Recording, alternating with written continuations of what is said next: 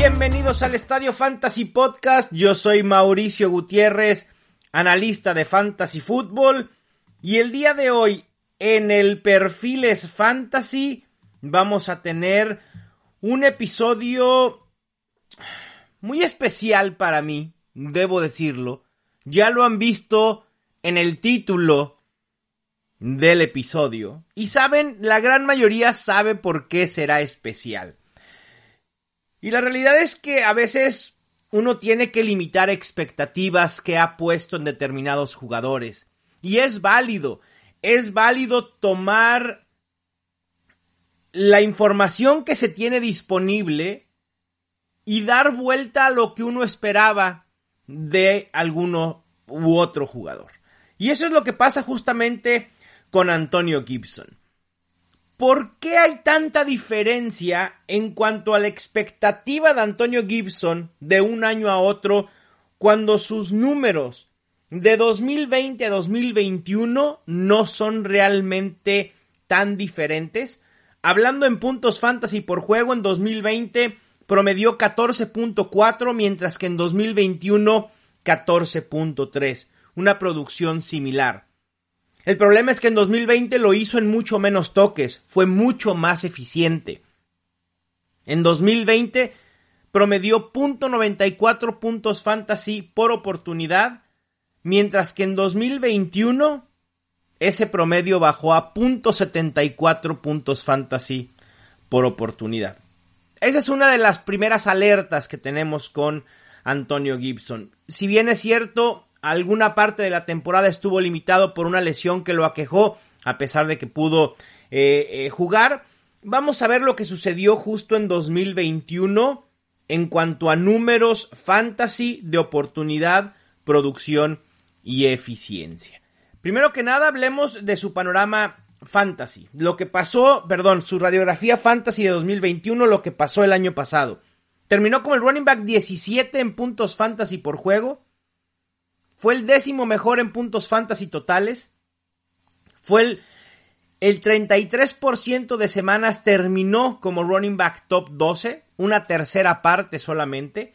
Y el 60% de las semanas terminó como running back top 24. En cuanto a oportunidad se refiere, y aquí también empiezan a, a, surgir las dudas, ¿no? ¿Por qué si Antonio Gibson, con todo el talento que demostró o que ha demostrado en su corta carrera en la NFL, por qué no fue merecedor de más volumen? Fue el running back 23 en Snapshare con 56.3. Tuvo 62.6% de share de oportunidad, que es el porcentaje del total de acarreos y targets de los running backs del equipo. Es claro que Antonio Gibson ha fungido como el running back principal de Washington y creo que eso lo podemos seguir esperando para 2022 con algunas limitantes.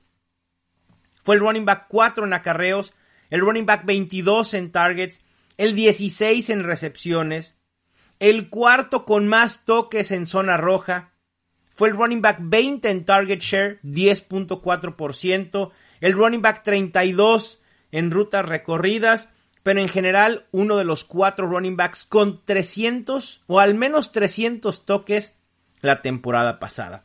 Estos números de oportunidad nos dicen que Antonio Gibson es muy utilizado por tierra y no tanto por aire como nos gustaría.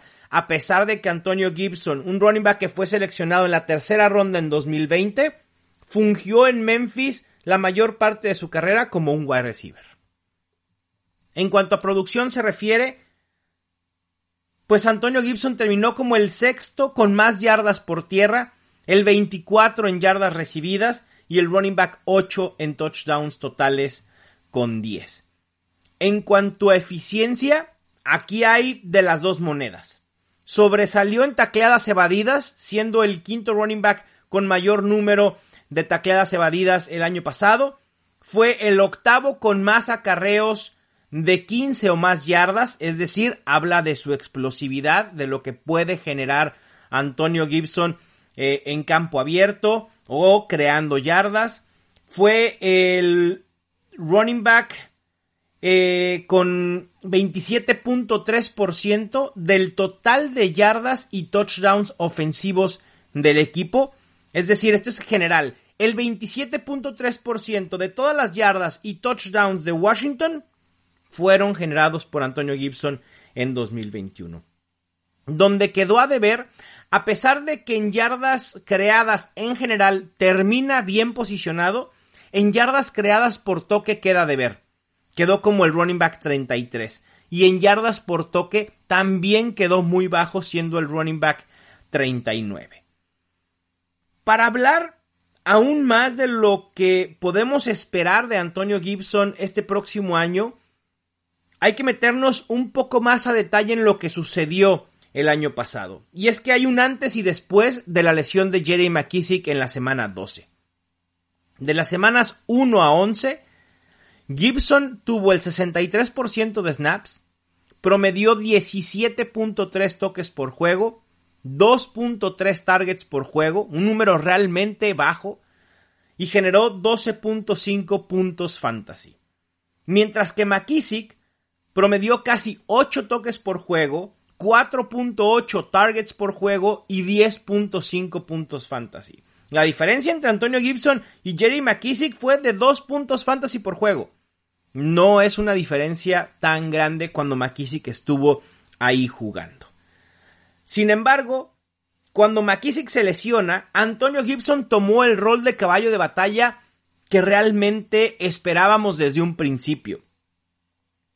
Jugó en el 65% de snaps, promedió 21.2 toques por juego, 4.8 targets por juego, que tampoco es un número ideal, pero al menos está más cerca del 5 que del 2 que tuvo en las semanas en las que estuvo McKissick.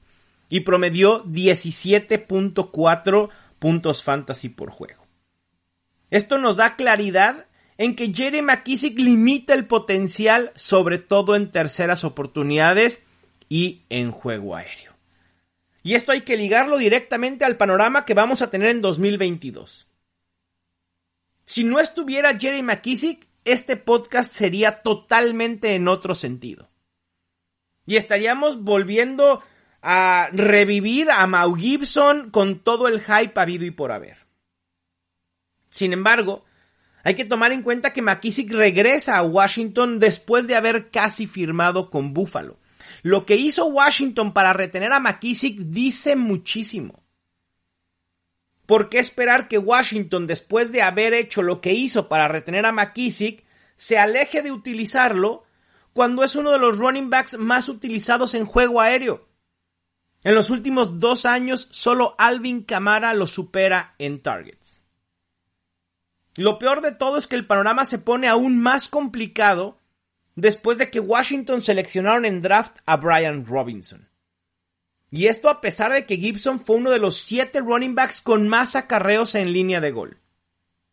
Robinson es un running back que puede terminar siendo una amenaza para Gibson en el juego terrestre y en algunas situaciones en línea de gol. Y entonces tenemos un escenario en donde esperábamos que Gibson fuera un caballo de, batalla a un escenario en el que Gibson está limitado porque McKissick le quita rol por juego aéreo. En un escenario en el que Gibson puede estar amenazado por Robinson en situaciones terrestres. El rol de Gibson como un tipo McCaffrey o siquiera como un caballo de batalla se ve más lejano que nunca. El equipo, con señales muy puntuales y declaraciones, han enviado el mensaje que el rol de Gibson no va a aumentar. ¿Por qué esperarlo nosotros cuando las señales no están ahí? Y no quiero que me malentiendan con Antonio Gibson. No es que de pronto no me guste Gibson. Me gusta como jugador. Pero las oportunidades parece ser que no estarán ahí. Aún así, con las oportunidades que preveo pueda tener Gibson, será un running back 2 confiable, sin upside, pero confiable. Lo tengo en rankings en estos momentos como mi running back 20, abajo de Brice Hall y de J.K. Dobbins, por arriba de Ezekiel Elliott, Josh Jacobs, Elijah Mitchell y Travis Etienne. En cuanto a ADP se refiere, está siendo seleccionado como el running back 17. Pick 33. Pónganle finales de tercera ronda. me parece muy alto. Sobre todo cuando Cam Makers y J.K. Dobbins pueden ser conseguidos un poquito más tarde en estos momentos principios de junio. Pero si el ADP comienza a bajar considerablemente, entonces pasará de ser una opción a evitar a una opción a considerar. Pero habrá que esperar para ver si esto realmente sucede. Con eso terminamos este episodio del Estadio Fantasy Podcast. Les mando un fuerte abrazo. Yo soy Mauricio Gutiérrez y esto fue el Estadio Fantasy Podcast.